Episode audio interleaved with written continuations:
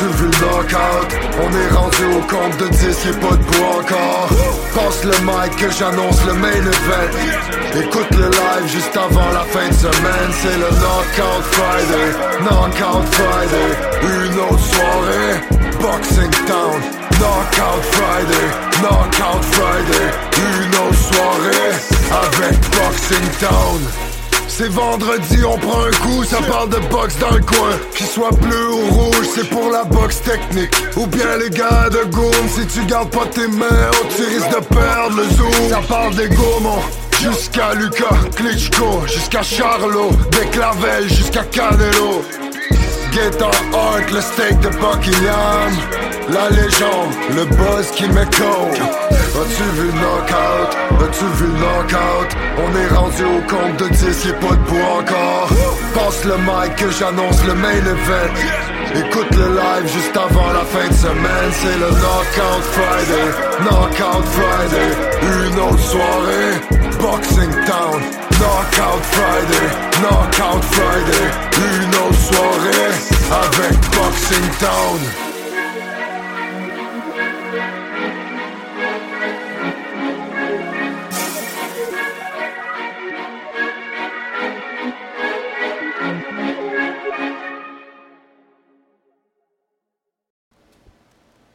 En direct de mon salon climatisé de Rosemont, Montréal, c'est ton émission préférée, ton podcast préféré. Laurent s'écoute parler, l'épisode 136.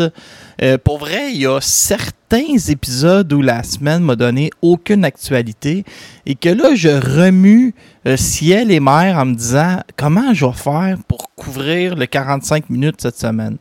Comme présentement, j'ai aucune idée qu'est-ce que je vais euh, parler ou comment je vais vous amener un 45 minutes. Euh, j'avoue que là, je suis très inquiet à l'épisode numéro 136. Euh, je ne suis pas inquiet pour les 7-8 premières minutes où je vais vous raconter ma vie. premièrement, chronique culinaire. Hier soir, je suis allé souper chez une bonne amie, Laurence Beaulieu elle, elle écoute le podcast religieusement, mais elle comprend absolument rien de mes histoires de boxe. Elle aime beaucoup les premières minutes. Après ça, elle vivote à travers ce que je raconte. Et euh, c'est ça. Euh, ça lui permet de sourire quelquefois. Et euh, Laurence, j'ai remarqué qu'il y a soit des gens comme moi qui abusent de Uber Eats ou qui font cuire des affaires dans le micro-ondes. Et il y a des gens comme Laurence qui sont capables d'ouvrir un livre de recettes suivre la recette et la mener de A à Z. Puis finalement, elle est pareille comme dans le livre. Hier, on a cuisiné ensemble une petite salade de cocombe avec une vinaigrette. Je vais vous dire une affaire. C'est la meilleure vinaigrette que j'ai mangée de toute ma vie. Il y avait un petit goût, euh, petit goût d'aneth prononcé. C'était dans le très spectaculaire. Euh, je mettrai dans les commentaires euh, du podcast euh, la recette. Petite salade de patates aussi, excellent. Puis on avait, acheté des saucisses. Rien de compliqué, mais on, on l'a fait de A à Z, la recette. Puis j'ai bu des apérols spritz. Ça, je sais pas qu'est-ce qu'ils mettent là-dedans, les amis, mais c'est pas loin de la drogue dure tellement que ça rend accro. C'est, il y a comme un petit goût adulte, mais fruité en même temps. Puis sans trop t'en rendre compte, tu viens de vider le frigidaire, puis ton ami est en colère après toi parce que tu as mis sa réserve à zéro. C'est un peu pour ça que le podcast est si tard aujourd'hui. Parce que quand je me suis levé un matin, je me sentais mal d'avoir détruit sa réserve d'Aperol Spritz. Je suis parti à pied et je suis allé lui en acheter euh, deux caisses. Donc, euh, je suis allé les porter. Après ça, j'ai fait l'épicerie, puis je me suis envenu à la maison. Aussi, euh, étape 2 de ma vie, j'ai décidé pour une quatrième fois cette année de perdre 100 livres. Parce que là, euh, je me suis rendu compte que j'avais 100 livres de trop sa carcasse. Puis je commence à, je commence à être essoufflé quand je marche. Fait que là, je réessaie de perdre 100 livres. J'étais allé au gym toute la semaine avec mon partenaire d'entraînement, l'Iranien Siamak Ramati. Lui, il s'entraîne avec des techniques qu'il a appris en Iran. Je vais vous dire, c'est un peu spectaculaire. Lui, euh, mettons qu'on s'entraîne un muscle, dans, son, dans sa conception, qui vient probablement de là-bas, il faut que tu détruises toutes les fibres, mais plus que le client en demande. Quitte à avoir très mal, puis après ça, on va les reconstruire dans la semaine. Puis c'est comme ça que ça fonctionne un entraînement. Fait que dès le jour 1 de mon retour au gym, j'ai poussé comme un innocent, j'étais courbaturé. Il a fallu que j'aille au Pharmaprix m'acheter de la crème analgésique, des Advil. Là, euh, j'essayais de bien manger pour récupérer, je me couchais de bonne heure. Lundi, mardi, mercredi, c'est comme si un camion à déchets m'avait roulé sur le corps. Donc, si jamais vous me voyez dans la rue puis vous dites, coudon, euh, est-ce l'animateur de Laurent s'écoute parler ou un bodybuilder, c'est probablement la même personne. Les deux, c'est moi qui est devenu un bodybuilder. Chronique numéro 3 de l'introduction. Je vous conseille une télésérie. Euh, j'aime ça des fois vous conseiller des affaires. Là, vous n'avez même pas besoin de vous abonner à Netflix ou à rien. Je vous conseille la série Le Dernier Chapitre. C'est sur la guerre des motards. C'est très romancé. Ça se passe à Toronto. Ça dure 12 épisodes, deux saisons, puis deux saisons de 6 épisodes, puis c'est solide. Il y a les Triple Sixers qui sont euh, avec qui ont comme chef, ils ont euh, un gars qui s'appelle Bob Durell qui est euh, Michael Ironside. Ils ont dans leur gang, ils ont Dan Bigra qui est un combattant d'MMA qui, qui s'appelle Roots Racine. Je vais vous dire Dan Bigra là, tu vas pas l'importuner dans cette série-là. Il est assez méchant. Ils ont un, gros bonhomme sympathique avec une moustache qui s'appelle Lenny the Brain Lipinski. Je veux dire, il y a des personnages qui sont assez. Euh, des personnages qui sont assez prenants. Et là, ils vont, se chicaner avec euh, Roy Dupuis, qui joue le rôle de Ross Desbiens. Et là, Ross, va partir sa propre gang pour combattre les Triple Sixers, les Matadorais. Et on, comprend un peu que Luc Dion, qui est aussi le gars qui a écrit euh, District 31, c'est un peu dans le même style, mais 20 ans avant. Les Matadorais, eux, on, comprend que c'est un peu les, Hells Angels puis les Rock Machine. Euh, c'est un peu Luc Dion qui, à sa façon et de manière romancée, nous raconte la guerre euh, des moteurs qui a eu lieu à Montréal. Puis euh, et Marina Orsini est, bonne là-dedans. Marina Orsini est bonne. Puis euh, Michel Forget, là, avant d'être un nettoyeur, puis le gars des, des, gars qui fait des, annonces de résidence de personnes âgées, c'était tout un comédien, ça. Il a une solide moustache. Euh, il y a Maxime Roy qui joue le rôle de Jennifer McKenzie, une policière. Je vous le dis, là, dormez pas sur mes excellents conseils et claquez-vous les 12 épisodes de dernier chapitre. En plus, c'est complètement gratuit. Il y a quelqu'un qui les a uploadés sur YouTube. Et pendant que vous êtes sur YouTube, ne manquez pas ma toute nouvelle chronique historique où je raconte l'histoire du plus grand Canadien de l'histoire, Monsieur Tommy Burns. Merci, c'était votre introduction. Oui, on a un premier ministre qui, euh, qui freine chasseur. Ah ouais, j'ai oublié de vous dire pendant l'introduction, puis je, je me garde, c'est mon podcast. Là. Je suis propriétaire de ce podcast-là, je fais bien ce que je veux. Je suis complètement blasé par les médias sociaux et leur façon de couvrir le repêchage de hockey qui s'en vient. Je ne sais pas s'il y a des fans de hockey à la maison, mais le Canadien de Montréal, ça fait deux mois et demi qu'on sait qu'ils vont repêcher le joueur de centre Shane Wright ça fait deux mois et demi que les médias sociaux, ceux qui ont des sites, ils nous font accro. Ils, peuvent pas juste dire Ah, ça va être Shane Wright. Non, non. Et ce sera pas lui, ça va être quelqu'un d'autre, un recruteur. ces gens-là, la grosse différence entre moi, euh, Laurent Poulain, puis ces gens-là, c'est que ces gens-là, ils peuvent vivre du hockey. Ils peuvent créer un site d'hockey, avoir tellement de clics, vu que le, Canadien de Montréal, c'est une religion, qu'ils peuvent lâcher leur travail, puis aller chercher 75 à 80 000 en revenus et vivre de leur site. Mais pour s'assurer du 80 000, ils ont besoin de hebdomadairement aller chercher un nombre de clics pour avoir la publicité qui vient avec. Donc, euh, il, donné, il est 13h36 un dimanche après-midi, il faut que tu sortes quelque chose. Tu vas sur Twitter, tu mets Shane Wright, tu pognes un recruteur des Blues de Saint-Louis à retraite qui dit Shane Wright va sortir en dehors du top 3. Là, tu pars selon le recruteur, tu fais un titre accrocheur comme Shane Wright hors du top 3. Puis là, tu as une maison à payer. La différence, c'est que moi, avec Boxing Town Québec, Laurent s'écoute parler, puis boxingtownquebec.ca sur euh, Facebook, euh, puis tout ce que vous voulez, c'est que mon argent vient, provient de ma carrière chez Poste Canada. J'en ai rien à cirer que vous cliquez pas sur le site, quand, surtout quand je mets rien. Fait que.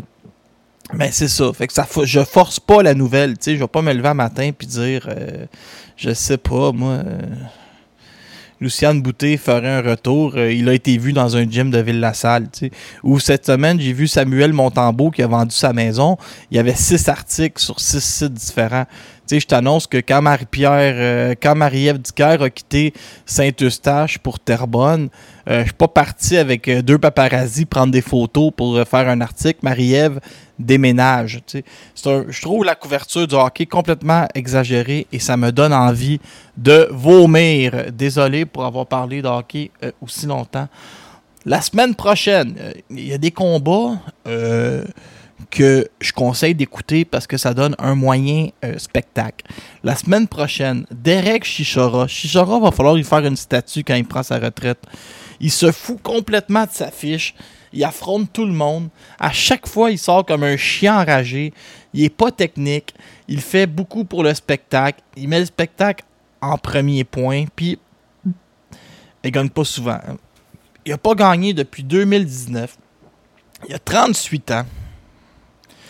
Il vient de perdre trois dans ses trois derniers combats, deux fois contre Parker, une fois contre Usyk. Vous voyez le niveau de compétition c'est beaucoup le fait qu'il manque d'endurance qui, fait qu'il ne peut plus gagner de combat.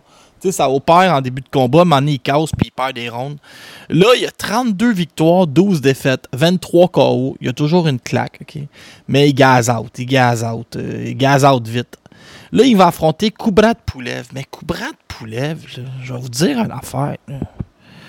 Il m'a impressionné à son dernier combat.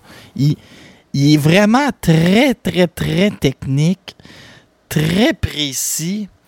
Puis, euh, il a 41 ans, mais il est dans une superbe forme physique. J'ai l'impression que Kubrat Poulev euh, pourrait encore surprendre euh, chez les poids lourds. Et cette, dans cette. la revanche, là, c'est la revanche. Le combat a eu lieu à 6 ans où Poulev avait battu Chora par split décision dans une incroyable controverse. Puis la plupart des gens. Euh, moi, je vais vous dire, Poulev va gagner facilement. Euh, il a trop de qualité. Il va juste comme jabber puis attendre que l'autre se fatigue. Mais je voulais vous dire, superbe sous-carte quand même. On a Israël Madrimov qui. Euh, combat revanche contre Michel Soro. Ça s'était fini comme bizarrement. Euh, Soro a amené Madrimov dans ses derniers retranchements. Madrimov qui est un monstre. Fait que Madrimov contre Soro, pour mes amis français, c'est un très bon combat. On a le frère de Divan Alexander, Van Alexander, qui va tester Félix Cash. On a Kaomin Hagayargo contre Lucas Massiek, le poids Fabio Wardley, il n'y a pas encore d'adversaire. Puis Ramla Ali, la superstar qui est signée par euh, Anthony Joshua contre Augustina Marisa Belen Roas. Fait que superbe carte sur Dazone. Ça, c'est samedi prochain. Euh, je vous en parle. D'un, parce qu'il faut que je remplisse mon 45 minutes. Puis surtout, parce que euh, celle-là, euh, elle mérite qu'on s'y attarde et qu'on l'écoute. Il y a des cartes que tu fais comme, OK, tu aller, tu peux aller jouer aux cartes, mais celle-là, je vous conseille de l'écouter. Suite du podcast, on va parler de boxe internationale. Euh, Anthony Joshua a reçu une offre de Tyson Fury qui dit Je vais t'aider, je vais t'entraîner pour affronter Alexander Usyk. Et Joshua a dit Mêle-toi de tes affaires, je n'ai pas besoin d'aide. Samedi matin, je me suis réveillé, puis, s'il y en a qui aiment ça, écouter des combats euh, euh, par, par, après, ou si vous l'avez manqué en direct, Méris Bredis, qui lui avait perdu une décision serrée contre Alexander Usyk et avait gagné le, tournoi des 200 livres l'année d'après, euh, allait affronter Jay Opetaya. son aspirant numéro 3 en Australie. Puis je vous le dis, ça a donné lieu à tout un combat. Opetaya se déplaçait, euh, il lançait du jab, il réussissait à éviter des coups. Au deuxième, Opetaya a la, la mâchoire cassée. ok? Bredis, lui, s'est fait casser le nez. Aussi. Un avait la mâchoire cassée, l'autre avait le nez cassé. Mais Opetaya, euh, il, était vraiment euh, habile, il était vraiment mobile sur ses pieds, réussissait à, se promener un peu dans le ring. Bredis, lui, euh, il swingait des uppercuts sur le nez. Puis, en tout cas, je vous dis, puis Opetaya, il a tout pris, là, les, les uppercuts. Puis, euh, lui, il avait, comme il avait un mâchoire cassé, il avait de la misère à respirer, mais Bredis s'en était pas rendu compte. Combat vraiment en deux temps où Opetaya domine facilement les six derniers rounds. Bredis ferme le gap dans, les six derniers, mais les juges donnent Opetaya gagnant 116-112, 115-113, 116-112. Il y avait beaucoup de 115... Euh, beaucoup de 115-113 sur l'Internet. Combat excessivement serré. Euh, Bredis a dit ben, je suis content pour mon ami ici. J'aimerais avoir la chance de revenir en Australie faire le combat revanche. Et euh, ben c'est ça. Là, tout, le monde, tout le monde était bien poli. Bredis était poli. Opetaya, 27 ans, gaucher. Je pense qu'on a ici en J. Opetaya une future superstar. Probablement qui va faire énormément de finales en Australie. Et ça va être intéressant de voir s'il va offrir une revanche à Bredis. Dans les dossiers que moi, j'appelle toujours mon bon ami Christian Toussaint. Puis là, je raconte des histoires et des affaires. Il y a une affaire qui me fascine, c'est le comportement de Canelo Alvarez depuis sa défaite contre Dimitri Bivol. Il a l'air en beau joie le vert. Il a l'air colérique à un point même que ça en est, ça en est déplacé. Je, ne sais pas qu'est-ce qui se passe, mais tu Canelo, on l'a vu contre Bivol. Euh, son idée d'être le contre-attaquant ne peut pas fonctionner contre quelqu'un d'aussi talentueux à l'attaque puis d'aussi fort physiquement que, que Bivol. Mais là, tu te dis, Canelo il est largement favori contre Golovkin. Mais là, Golovkin va essayer de faire simplement ce que Bivol a fait, mais peut-être qu'il réussira pas. Puis, Canelo devrait gagner, mais qu'est-ce qui se passe avec son comportement? moi, j'ai jamais, jamais vu ça. Il a dit je veux retirer, je veux que, je veux être celui qui envoie Golovkin à la retraite. Je veux le knocker. Euh, Golovkin, il est pas aussi fin que vous pensez. Vous le connaissez pas. C'est un ci, c'est un ça. Il dit, je veux lui faire mal. Puis là, Golovkin, lui, il a fait ce qu'il fait le mieux. Il a dit, ben voyons, si c'est lui qui a triché sur la, la viande mexicaine, moi, je fais ce que j'ai à faire tranquille, puis j'ai pas d'amertume. Et mais je vous annonce une chose, je vais faire comme d'habitude, je reculerai jamais, puis ça va être une, bagarre, puis je, sais qu'il y a des mauvaises intentions, mais je ne vais pas là pour reculer. Puis, ce qui est intéressant aussi, c'est que Golovkin a été longtemps à 160 livres. Et contre Murata, il y a des rumeurs qu'il n'aurait pas nécessairement fait le poids avec tellement de facilité. Donc, est-ce qu'on pourrait avoir une version améliorée de Golovkin parce qu'il serait plus à l'aise à 168 livres. Ça, c'est intéressant. Et l'autre chose que je veux amener à vous, les auditeurs, c'est que le pauvre Canelo, même s'il bat Golovkin, on va dire qu'il a 40 ans. Fait que Canelo est pris dans une situation où j'ai l'impression qu'il peut juste mal paraître. il a déclaré cette semaine Je veux lui je le punir, je veux le détruire, je veux mettre fin à sa carrière. respect par le nez, là. Je sais pas ce qui se passe avec Canelo, mais en même temps, c'est pas évident. Je vais vous dire, c'est pas évident dans, la société d'être roux. Euh, Joe Joyce a arrêté Christian Hammer au quatrième round. Euh, Joe Joyce, comment je vous dirais ça? C'est un peu comme euh, Arslanbek Makhmoudov. Les preuves sont faites. Là. On le sait que tu es un. On le sait que tu es un animal. Il faut vraiment que tu ailles affronter des gars Euh, il faut vraiment que tu ailles affronter des gars du top 5. Mais après ça, c'est qui veut affronter qui. C'est un peu compliqué. Il est 14-0. Il vient de se payer euh, Dubois, Takam, Hammer euh, par KO. Avant ça, il a arrêté Michael Wallish. il a battu Steven, il a battu Stinov, il a battu Joe Hanks, qui a déjà été un gros prospect. Il a battu Lenroy Thomas, Yago Kilzade. Il, il les a, les gros noms. Ben, les gros noms. Il, il, a battu des gars qui sont entre 20 et 50 sur, euh, sur BoxRec. Il faut vraiment lui trouver un top 10. C'est un gars qui est excessivement lent, mais qui est excessivement précis avec son jab, puis qui frappe très fort au corps. C'est un, habile body puncher. Puis pour ce qui est de Christian Hammer, moi je trouvais qu'il était comme parfait pour. Euh, Arslanbek Makhmoudov s'il tenait le coup contre Joe Joyce, mais là, il n'a pas tenu, il va falloir l'enlever de la liste des clients potentiels pour euh, Joe Joyce. Et lui, euh, euh, pour Arslanbek. Puis Joe Joyce a, demandé pour Usyk ou Fury dans un avenir rapproché. Rolly Romero, un de mes candidats préférés, lui veut réaffronter Gervonta Davis. Donc probablement qu'il va gagner quelques combats et là va essayer de se lancer encore sur euh, Jarvonta Davis. Un autre dossier qui m'intéresse, et je vous en ai mis, il quand même, ma fin mobile est pleine de, dossiers à l'international. C'est comme ça, quand il n'y a pas beaucoup de local, on se lance dans l'international. J'ai hâte de voir si Anthony Joshua va congédier Robert Garcia parce que je trouve que Robert Garcia, il, il, comme plus rien de positif à dire. Tu écoutes ses conférences de presse, il a l'air toujours en colère.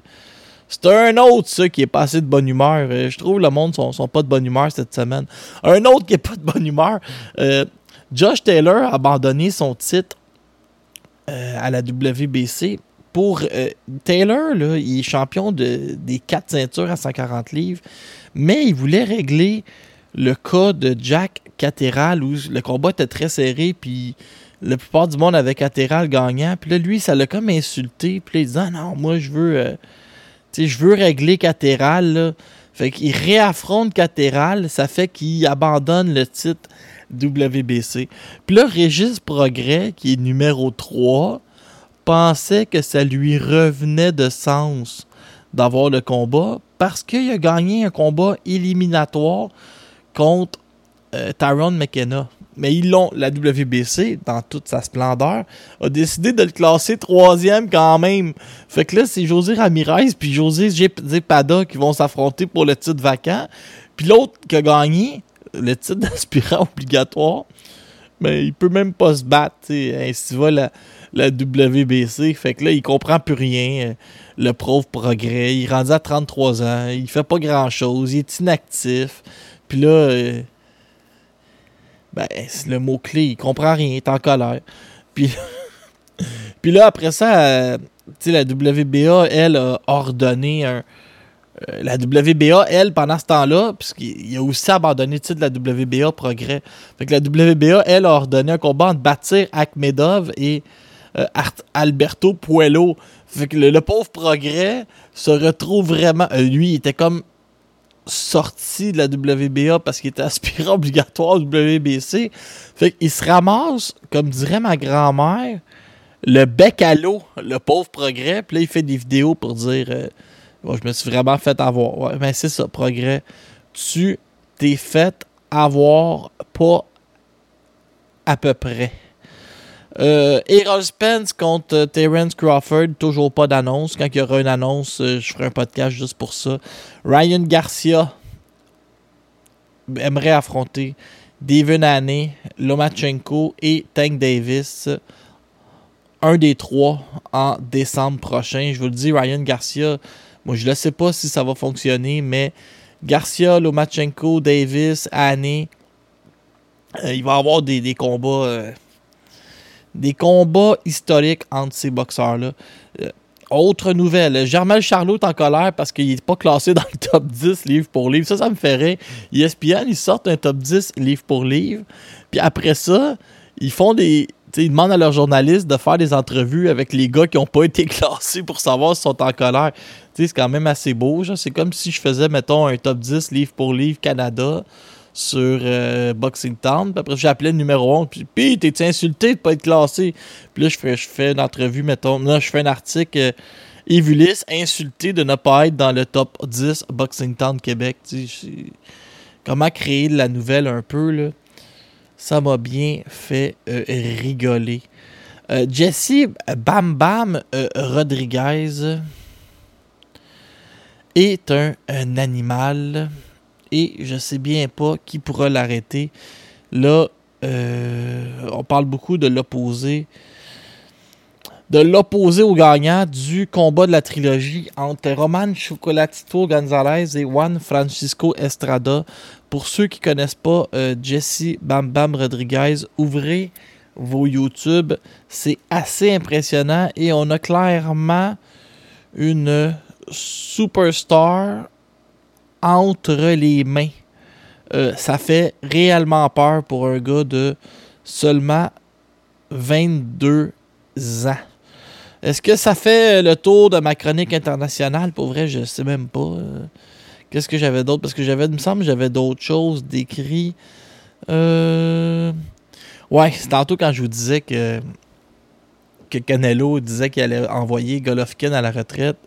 Euh, Golovkin a répondu C'est pas impossible, parce que financièrement, euh, Canelo me fait faire beaucoup d'argent quand, je l'affronte. Il y a comme, euh, il a comme euh, joké avec ça. Et comme dirait ma grand-mère, aussi bien en rire. Anthony Yardé contre Arthur Beterbiev, ce qu'on sait au Québec, c'est qu'il n'y a vraiment pas de, de, de confirmation comme quoi le combat aurait lieu. Mais en même temps, ce qu'on dit ici au Québec, c'est, ben, en même temps, il est aspirant obligatoire, fait que ça fait bien du sens si notre prochain combat n'est pas contre Bivol. Puis à l'âge où est rendu Beterbiev, s'il est en santé puis qu'on peut arracher des têtes aux quatre mois, euh, on va le faire pour maximiser euh, le temps qui reste puis collecter. Donc, c'est pas officiel, mais ce serait bien surprenant que ce combat-là n'ait pas lieu. Euh, je voulais vous dire aussi, Zay contre Philippe Ergovic pour le rôle d'aspirant numéro 1 à la IBF va avoir lieu en sous-carte de Usyk contre Joshua en Arabie Saoudite le 20 août prochain. J'ai très hâte. Que la mauvaise habitude des gens des régions du Québec, surtout Saguenay-Lac-Saint-Jean et Côte-Nord, de nous accueillir partout par un Hey, salut, comment tu vas? Il pas besoin de me faire tutoyer pour être apprécié on n'a pas élevé les cochons ensemble. Apprenez à vivre. Parlant cochon, le meilleur porc du Québec nous vient des fermes Saint-Martin. Les fermes Saint-Martin, on a moins de porcs, mais ils sont les meilleurs. D'ailleurs, euh, David Saint-Martin nous a invités. Euh, je m'en vais avec mon bon ami euh, Maxime Sailly-Cloutier et ma bonne amie Martine Vallière-Bisson je veux dire, on a tellement mangé de produits des fermes Saint-Martin que là, on s'en va visiter la ferme la semaine prochaine. Et euh, ferme que David a construit de ses propres mains. David, c'est un, c'est un génie de 9 à 5. C'est un gars qui est premier au monde dans son métier et qui, la fin de semaine, après avoir fait aller son cerveau toute la semaine, fait aller ses bras à la ferme ou avec beaucoup de, machines de l'époque, il, force comme un bœuf pour faire, euh, ben, faire euh, ses produits. Hein, qu'on profite euh, comme le porc du Québec ou le, le, poulet ou les œufs. toutes des choses que je mange régulièrement des fermes Saint-Martin. Ce matin, il y avait Sam Soliman qui refuse de prendre sa retraite. C'est drôle parce qu'il essaye de nous vendre le pay-per-view des fois. Sur, il y a des sites qui nous proposent des pay-per-view. Puis là, je me disais, il faudrait que j'aie vraiment beaucoup trop d'argent dans mes poches pour écouter euh, Sam Soliman un matin, à, à 14,95.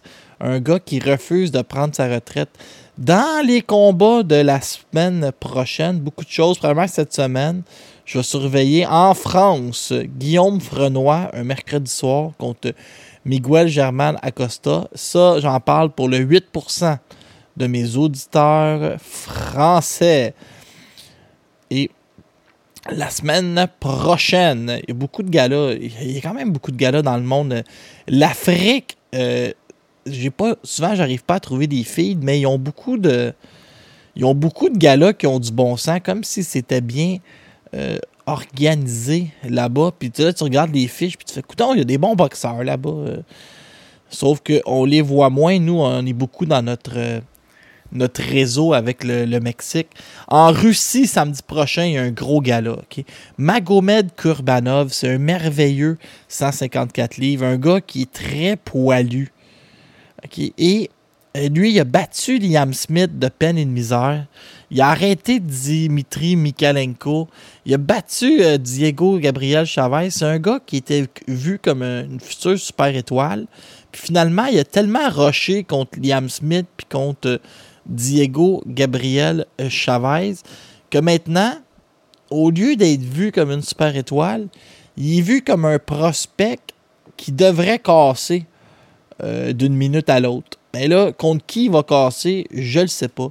Là, il affronte Patrick Teixra. Teixra qui est ce boxeur qui s'était fait endormir par euh, Curtis Steven et qui est reparti depuis ce temps-là, battu Andrew, Hernandez, Nathaniel Gallimore. Et là, à ses deux derniers combats, il vient de perdre contre. Il s'est fait disqualifier contre Paul Valenzuela. Il donnait trois coups derrière les reins. Il a perdu un combat, euh, il a été dominé par euh, Brian Carlos Castano et là il s'en va en, Russie. Ça, je vous le dis, si vous êtes capable d'écouter ça, ça va être excellent. Euh, un combat qui m'intéresse au plus haut point, ok? Pavel Silyagin, il faut que je vous parle de lui. Il est aspirant numéro 1 à David Benavidez. Ma théorie, c'est que Silyagin va affronter dans un avenir proche, Christian Mbili pour un rôle d'aspirant obligatoire. Mais Silyagin, c'est un technicien. C'est un gars qui lance du 1-2 d'une habile façon. Et son prochain combat est contre José Jésus de Macias, celui qui a battu euh, Francis Afrenière, qui a battu notre ami euh,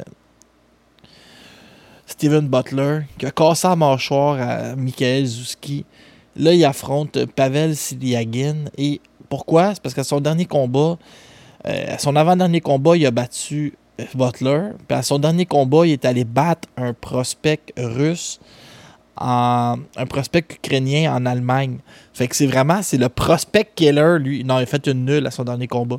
Donc, c'est le prospect killer. Donc, on l'amène contre Pavel Siliagin. Mais je vous le dis, Siliagin euh, c'est pas un enfant d'école, mais c'est très bon. Et Eugénie Tichenko, médaillé d'or olympique, lui affronte Kourej Sagov et Gleb Baxi. OK, lui, c'est une drôle d'histoire, ça. Eye of the Tiger l'avait signé, mais sur une poignée de main. Puis là, Baxi, il signe avec. Écoutez bien celle-là. Baxi, signe avec Eye of the Tiger. Mais là, il dit je vais passer pro à Québec. Finalement, il se rend jamais à Québec. Fait que là, euh, on dit OK, mais on passera pro plus tard. Tu n'as pas réussi à, t'en venir à temps. Mais là, Bakshi, il dit Ah, mais il rappelle Eye of the Tiger, puis il dit Ah, monsieur Eye of the Tiger, finalement, m'a allé aux Olympiques.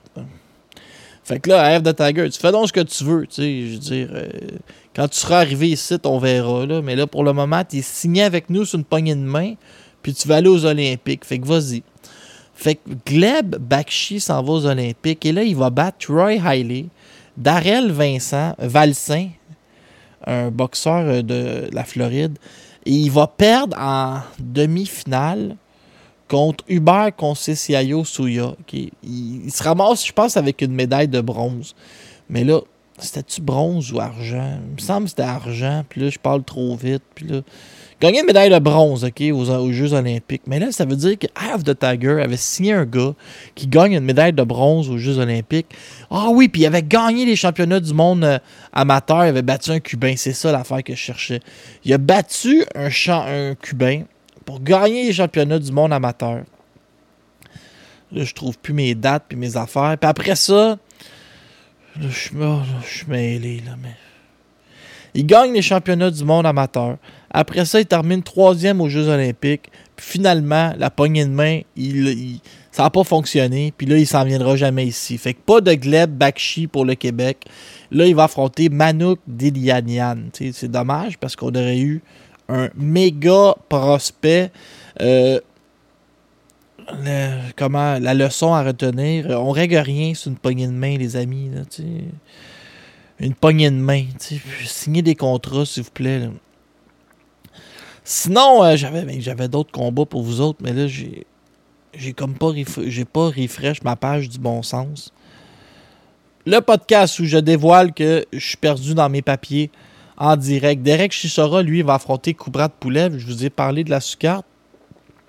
Donc, ça, je vous le dis, asseyez-vous devant vos téléviseurs. Mark Magsayo sur Showtime.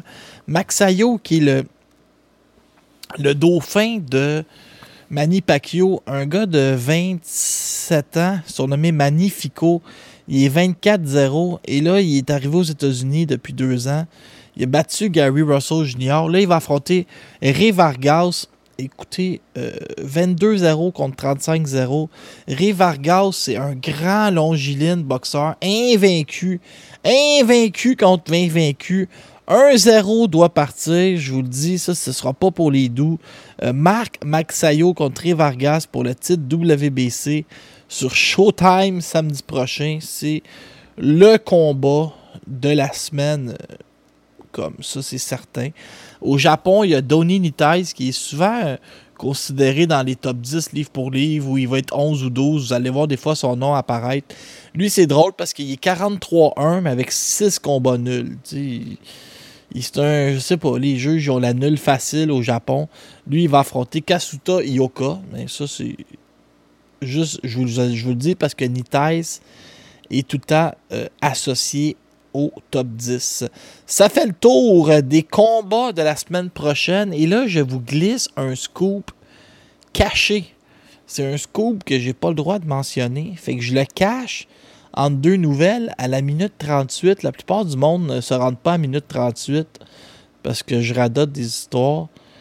Tony Lewis va affronter Steve Claggett. C'est ça que Eye of the Tiger est sur le point de vous annoncer dans les prochains jours. Donc, Tony Lewis, Steve Claggett à quelque part en Ontario. Pourquoi? C'est parce que of the Tiger ne peut pas rester deux mois sans vous donner de stock sur Punching Grace. Sinon, vous allez vous désabonner.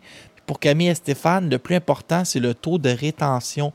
C'est combien de monde qui se rabonne à chaque trois mois. Fait que si ils ferment la machine en juillet puis en août, vous allez vous, désabonner. Fait que là, ils vont vous donner du stock, puis vous donner du stock, puis ils vont vous sortir les adversaires d'Enbilly, puis Makmudov au début du mois de, de septembre. Ils vont s'assurer que vous, vouliez, vous, voudrez que vous voudrez ou que vous allez vouloir rester abonné. Pour pourrait, je sais plus comment conjuguer ma phrase. Donc, euh, c'est ça. Eye of the Tiger va vous annoncer ça dans les prochains jours. Ce podcast est rendu disponible grâce à la contribution financière de Farley Avocat. Farley Avocat, c'est le genre de gars que quand tu vas prendre une bière dans un bar avec, tu vas trouver que c'est bien compliqué de payer ta bière parce qu'il t'en offre tellement qu'à un moment donné, tu te dis, ben voyons, je pourrais jamais me commander rien. Philippe est probablement une des personnes qui a le mieux réussi dans mon entourage et aussi euh, une des personnes les plus généreuses. Philippe, c'est le genre de gars qui va te donner sa chemise puis son dernier steak. Quitte à être obligé de se promener en chest puis euh, manger des noix. Tu ça ne dérangera pas. Donc, euh, merci Philippe. Une nouvelle qui m'intéresse cette semaine, il est arrivé plusieurs choses, puis ça, ce ne sera pas la chronique la plus joyeuse, mais on n'a pas le choix d'en parler. Le père de Stéphane Ouellet est mort. Il s'appelait, je, je, pense, je m'en souviens plus. Puis son père, euh, c'est quelqu'un qui a eu un rôle quand même important à jouer parce que le contraste entre Stéphane Ouellet, qui était un poète qui se battait, euh, avec son père qui était un, artiste peintre, puis tu sais, un peu le Québec au complet a vu comment, tu sais, son père a jamais abandonné Stéphane. il reprenait toujours à la maison, il l'aimait d'un amour inconditionnel, puis l'autre, il prenait de la drogue, puis il faisait des mauvais coups, puis jamais, jamais, les, parents, Stéphane Ouellette, ils l'ont renié ou ils n'ont pas ouvert la porte quand il en avait besoin. Puis ça, je trouve ça beau, l'amour inconditionnel d'un parent. Moi, la seule personne qui m'aime inconditionnellement, je dirais que c'est ma mère. Tu sais. Mais des fois, elle va chialer après moi, mais je vois bien qu'elle m'abandonnera pas. Fait que quoi de plus beau que l'amour des parents? Et son père, par le contraste qu'il y avait avec Stéphane, a eu un rôle euh, important à jouer quand même dans le monde du sport. On a souvent vu des, souvent vu des chroniques ou des reportages sur lui, ce qui est assez rare, euh, des reportages sur un père de famille. Du côté, il y a Alcide Sauvé qui est décédé aussi. Alcide Sauvé, c'était un restaurateur dans les années 70-80. C'était le bras droit de Régis Lévesque. Il l'accompagnait partout. Euh, il le conduisait encore jusqu'à sa mort. Il allait le porter à ses rendez-vous médicaux. Il était tout le temps à côté. Le monsieur avait 92 ans. Il avait l'air solide comme une barre. Yann Pellerin l'avait invité à son gala du 21, euh, je pense juin, je, suis plus sûr de mes dates, ou 21 mai, 21 mai, excusez-moi. Puis là, finalement, il, allait bien, il était même supposé aller jouer au golf en fin de semaine, puis boum, il est mort. Je sais pas de quoi, là, mais...